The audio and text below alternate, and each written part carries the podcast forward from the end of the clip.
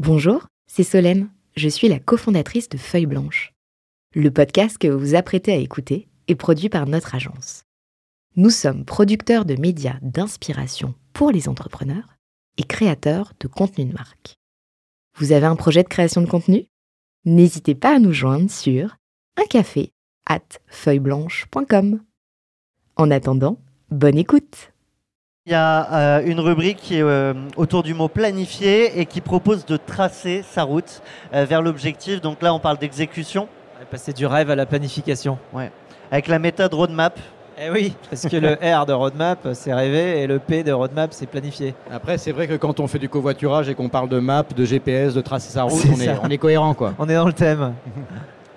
Si, on revient sur, cette méthode roadmap et, plus globalement un, conseil pour euh, passer de l'idée à quelque chose de très concret et avec une vision très précise, il y a différentes marches qu'il va falloir gravir. Comment tu, bah, qu'est-ce que tu conseilles en fait pour, euh, pour bien structurer cette planification? Parce que c'est parfois ce qui manque à une belle idée.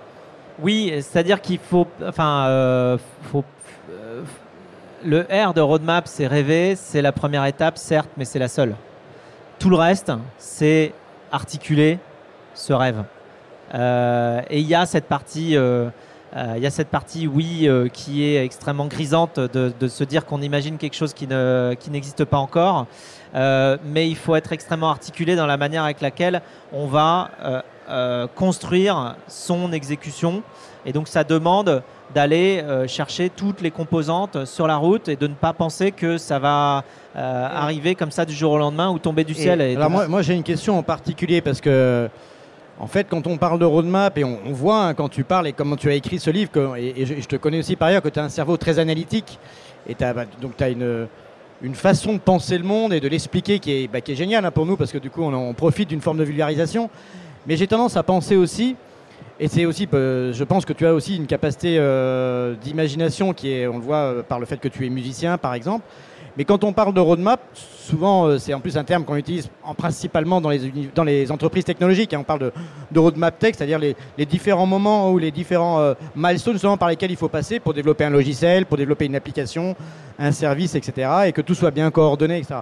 Mais on sait aussi que dans la vie entrepreneuriale, il y a une différence finalement entre la direction dans, laquelle on va aller et puis après les, parfois les, routes qui sont plus ou moins euh, viroleuses, les carrefours, euh, parfois il y a des choses qui vont moins bien se passer, parfois aussi peut-être des moments d'accélération qui n'étaient pas prévus. Donc euh, comment est-ce que tu euh, arrives à concilier ça? C'est-à-dire le fait d'avoir peut-être ta vision, la roadmap, le, le rêve, et en même temps bah, peut-être que finalement la route va pas être linéaire et c'était peut-être pas celle qui était prévue. Ouais, alors ça, je pense que ça touche un concept entrepreneurial plus, large et plus, euh, euh, plus, plus récurrent, qui est la notion d'opportunité tout court et d'opportunisme. Euh, je pense que.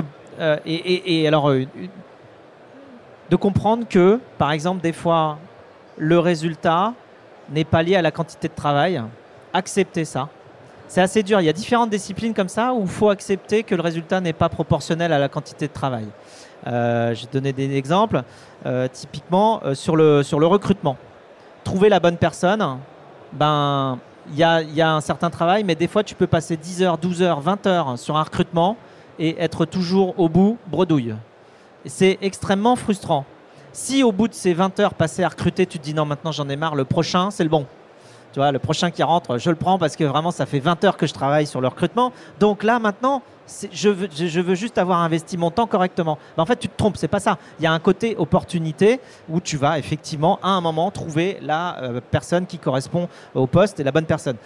C'est pareil dans le réseau, quand tu rencontres des gens. Si tu vas faire du, du networking, du réseau, en espérant que la première personne sur qui tu tombes va t'aider dans ton business, mais tu te trompes complètement. Il faut juste aimer les gens, discuter, et puis il y a une personne sur 50 que tu rencontres qui effectivement peut-être à un moment te sera utile d'une manière ou d'une autre, mais c'est pas ça qu'il faut aller chercher. Il faut d'abord aller chercher la, sorte de sérendipité de la rencontre et aussi le plaisir de, discuter, le plaisir de l'humain. Donc voilà, c'est des notions d'opportunisme. Il faut rester ouvert sur la route à toutes les opportunités qui peuvent être des raccourcis. Et des fois sur ta roadmap, il y a une porte qui s'ouvre et là, paf, tu dis, bah dis donc, je suis directement au- au niveau 14 là si je passe par là.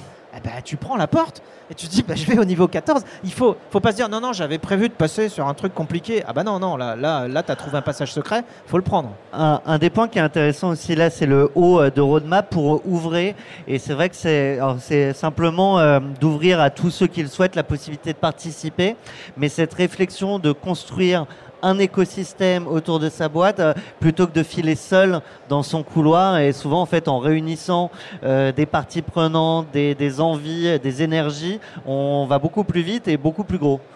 Oui, ça génère des idées. C'est sûr que plus on met de cerveau, alors il y, a un problème d'inertie après qu'il faut gérer d'une autre manière, mais plus on met quand même de gens différents à réfléchir sur un même problème, plus on a des chances d'ouvrir les possibilités de solutions. Tout le monde ne va pas penser pareil.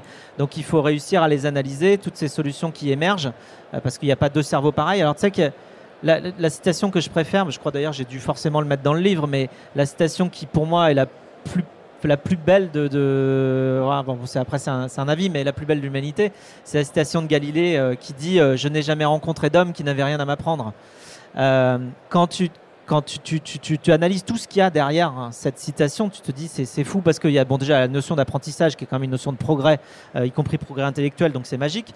Et puis il y a la notion de, de, respect, d'empathie, de, de considération des idées de tout le monde. Et de curiosité aussi sans doute je parlais de curiosité aussi. De curiosité, voilà, exactement. À chaque fois que tu rencontres quelqu'un, cette personne-là, elle a 20 euh, ans, 30 ans, 50 ans, 8 euh, ans, mais elle a, elle a son histoire, elle a sa vie à elle, elle a appris des choses. Et son regard. Et son regard. Et en fait, bah, c'est euh, alors il y a une autre citation euh, qui, qui, dit que chaque être humain est un livre euh, ouvert et que donc il faut juste aller le, le feuilleter.